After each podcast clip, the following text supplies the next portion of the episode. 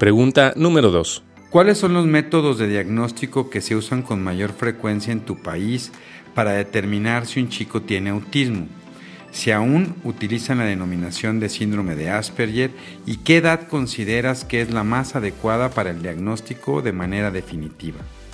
Escuchemos a la doctora Ana Valdés de Chile. Respecto a la mejor edad para el diagnóstico, idealmente quisiéramos que fuera a los dos años. Eh, esa es como la meta, pero no es fácil de, conseguir. Y el instrumento que se está empezando a usar en algunos centros es el M-Chat que validó la doctora Coelho acá en Chile.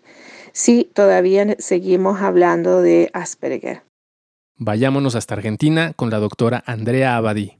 En la Argentina hoy por hoy está muy... Eh, difundido el uso de la entrevista A2 y el ADR como método diagnóstico. Sin embargo, eh, los especialistas coincidimos en que esta es una primera eh, mirada eventualmente, podría funcionar como una especie de primer paso diagnóstico porque lo fundamental es la evaluación interdisciplinaria. Eh, en general lo que se hace son evaluaciones de lenguaje, de línea neurolingüística, se utilizan escalas adaptativas tipo Vineland, porque lo que se busca es no solo chequear si realmente estamos frente a un autismo, sino eh, hacer el diagnóstico diferencial de los trastornos del lenguaje severos y de la discapacidad intelectual. Aún desde lo práctico usamos el diagnóstico de síndrome de Asperger. Eh, sigue siendo una entidad muy eh, difundida entre todos, por más que todos aceptan el DSM5 como nomenclatura, pero mm, eh, todavía, incluso dentro de los ámbitos de, de discapacidad, se utiliza trastorno del espectro autista y eventualmente, entre paréntesis, hablamos de subtipo Asperger porque la verdad que entendemos que tienen otra forma de expresión y, realmente tienen otra funcionalidad y otras estrategias a poner eh, eh, en práctica. Vayamos con la doctora Carolina Campos de México. Realizamos un, proceso de evaluación que, bueno, claramente depende tanto del nivel del autismo como de la edad del paciente que se va a evaluar. Pero básicamente se hace primero un diagnóstico clínico para asegurarnos de que el paciente presenta autismo y una vez que se ha hecho este diagnóstico, entonces seguimos al diagnóstico pues del funcionamiento de cómo se manifiesta en este paciente en específico el autismo.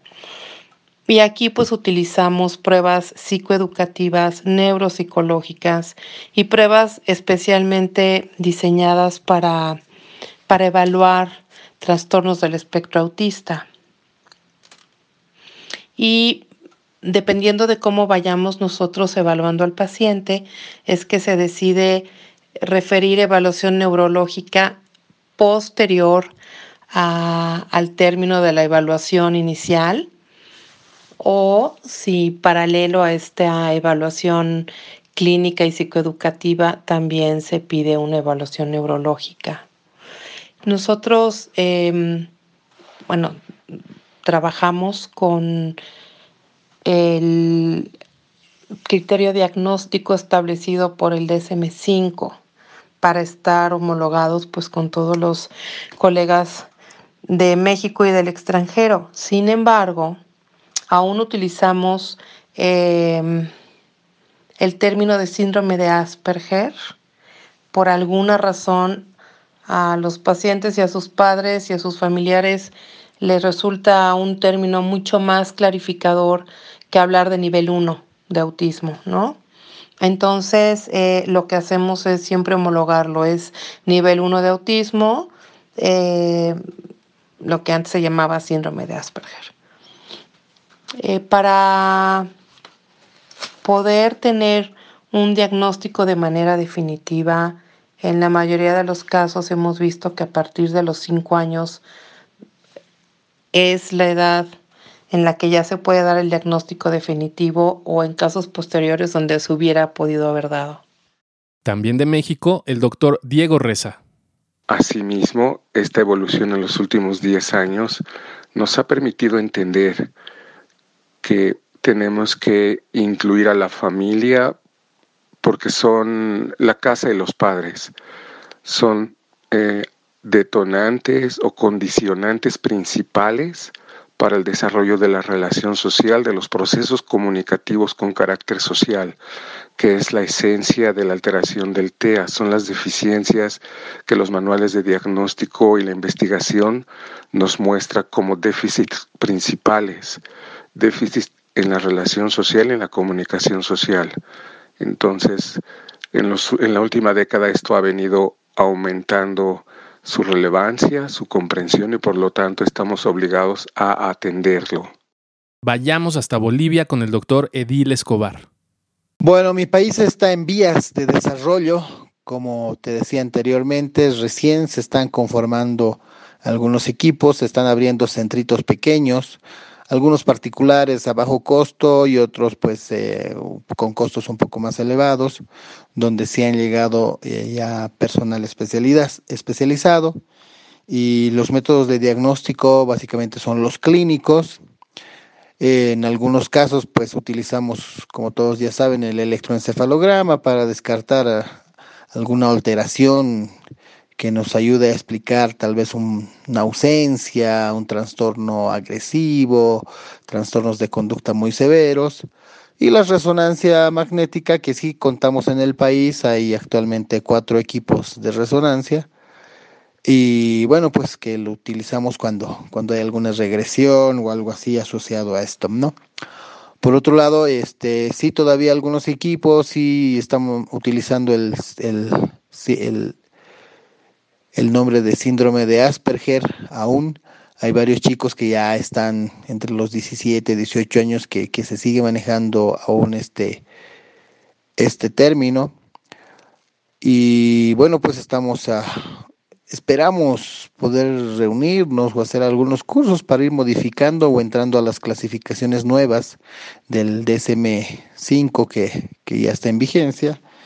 Y bueno, pues eh, como te decía, la, edad ideal de dos a tres años es lo, máximo que podría ser para hacer un diagnóstico definitivo de espectro autista.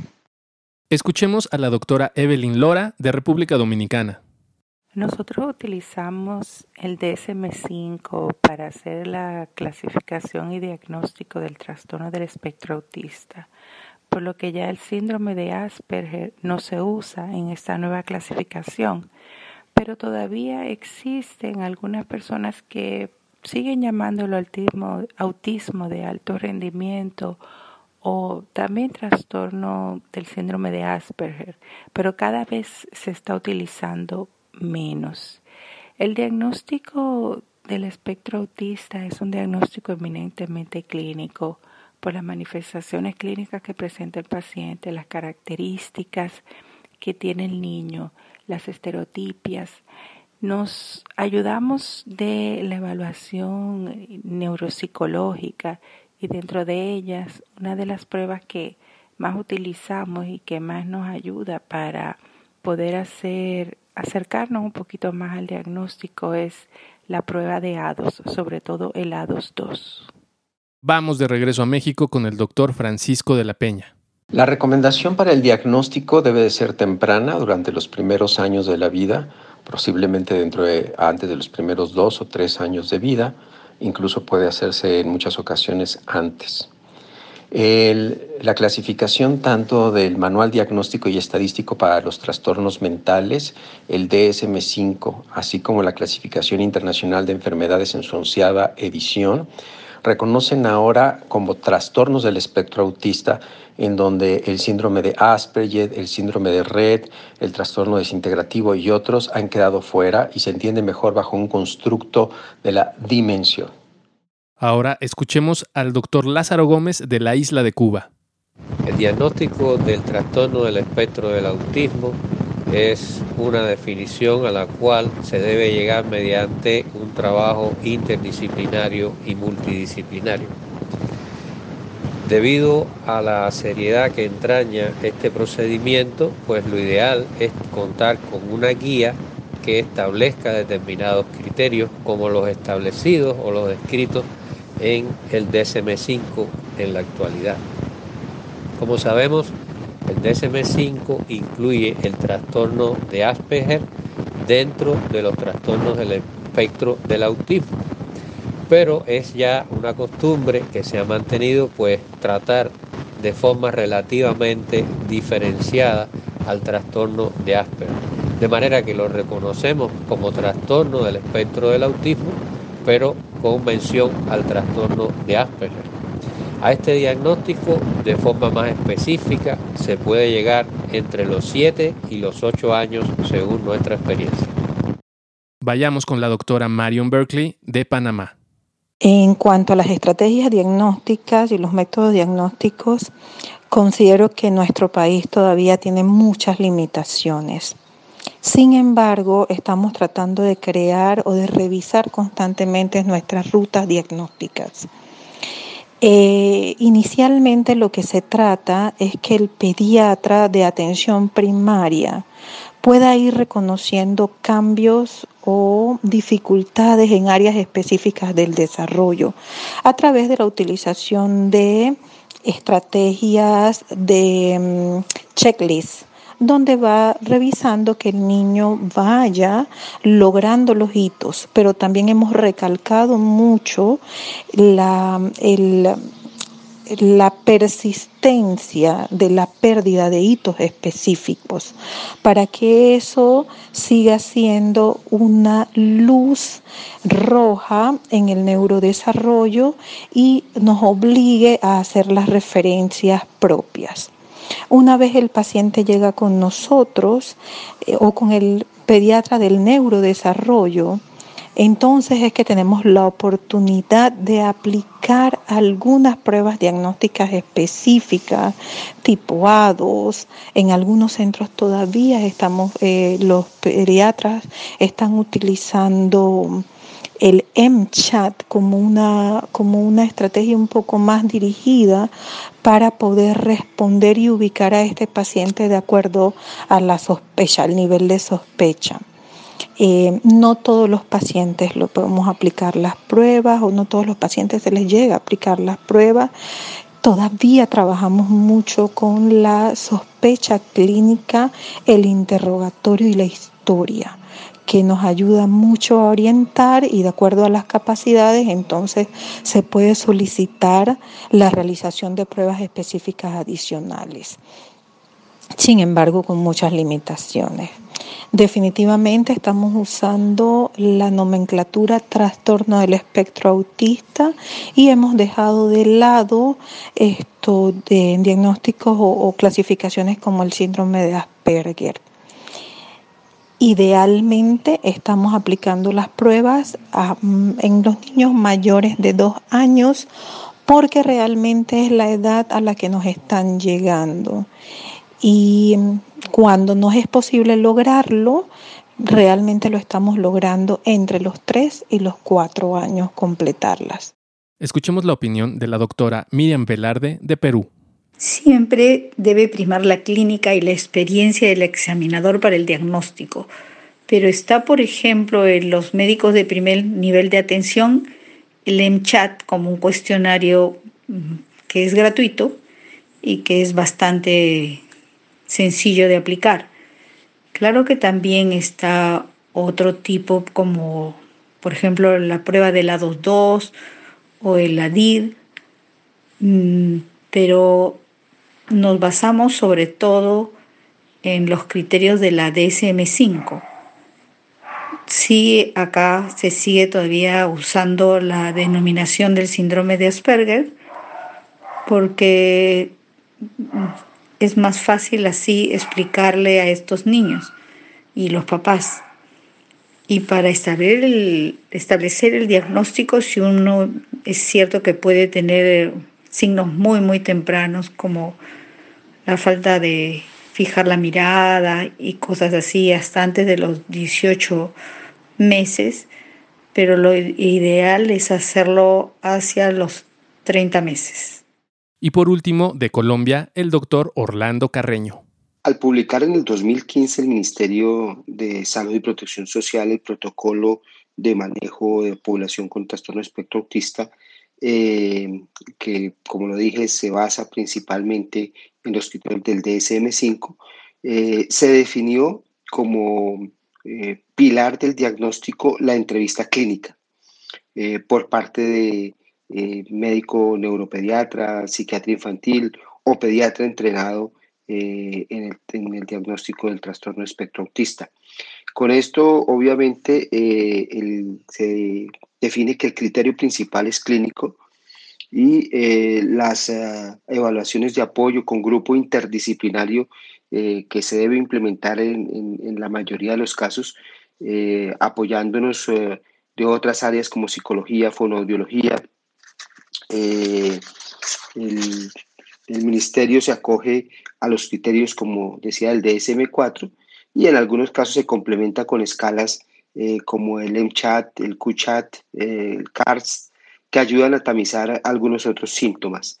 Eh, al seguir el, protocolo del ministerio, eh, pues desaparece el término de síndrome de Asperger, eh, ya no se utiliza y pasamos a, hablar de trastorno del espectro autista con sus diferentes niveles de complejidad y el síndrome de Asperger quedaría entonces en el nivel 1 del trastorno del espectro autista.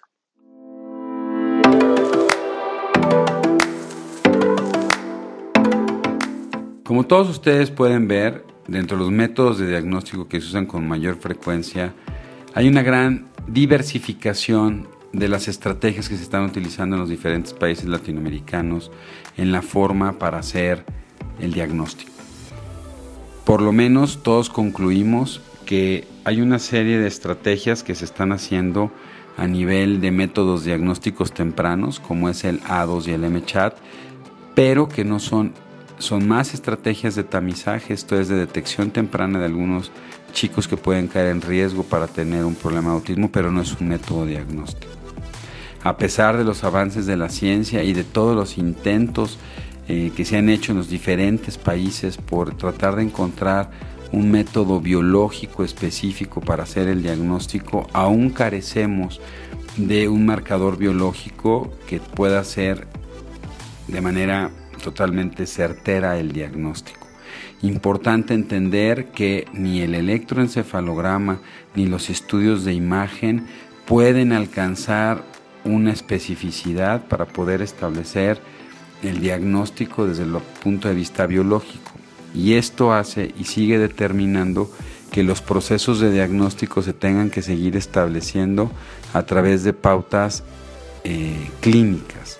Esto es a través de la evaluación de un experto en los trastornos del neurodesarrollo y de una serie de evaluaciones y estrategias ya muy bien delineadas que cumpliendo las estrategias y los criterios diagnósticos, sobre todo siguiendo el D05, se pueda poner al paciente dentro del espectro del autista. Hay que entender también algo muy interesante y es que nosotros tenemos que fijarnos en los síntomas cardinales del autismo y no estar valorando las comorbilidades, que son estos síntomas que pueden estar con mucha frecuencia acompañando el problema del autismo, pero no son parte específicamente de él. Las estrategias de búsqueda genética ya no sirve el uso del cariotipo y ahora tenemos que buscar el uso de microarreglos, pero finalmente pueden darme una pauta en algunos, en algunos casos de las causas genéticas de algunos chicos, pero no necesariamente diagnosticar de manera fehaciente el proceso. También es súper interesante, como ustedes se fijaron, hay una gran discrepancia entre todos nosotros, ¿no? Entre si el síndrome de Asperger tiene que seguir siendo considerado o no. Sigue siendo un factor de muchísima polémica, donde algunos, a pesar de que el D05 ya no lo toma en cuenta para como parte del, criterio diagnóstico, sí es muy interesante que muchos lo siguen considerando. Y que había esta percepción donde lo que describió Hans Asperger en el mismo año que Leo Kahn, en 1943, ¿no? con una diferencia como de un espectro cognitivo mucho más alto, eh, pues lo siguen considerando como un autismo de alto funcionamiento sin que los criterios lo sigan permitiendo. Y entonces, eh, pues esto consideramos que es sumamente importante. Sobre todo, una de las pautas que es interesante comentar y decir es, ¿qué pasa para estos pacientes que antes de 2003 habían sido diagnosticados con síndrome de Asperger y que hoy ya no están dentro de la clasificación? Y normalmente nosotros consideramos que estos chicos, la gran mayoría, no están dentro del espectro del autismo, sino están dentro de los problemas del desarrollo del lenguaje y de ciertas habilidades del lenguaje no verbales, como es un pensamiento mm, eh, poco flexible, ¿no? muy rígido, pero al que al final del camino pueden lograr desarrollar herramientas y al tener habilidades cognitivas poder establecer patrones de adaptación eh, a la vida cotidiana mucho mejores. Los pronósticos de los pacientes con síndrome de Asperger o con problemas del trastorno pragmático del lenguaje, definitivamente, aunque tendrán algunas características de la personalidad, hoy sabemos que pueden alcanzar perfectamente eh, desarrollos o evaluaciones muy interesantes en su vida cotidiana.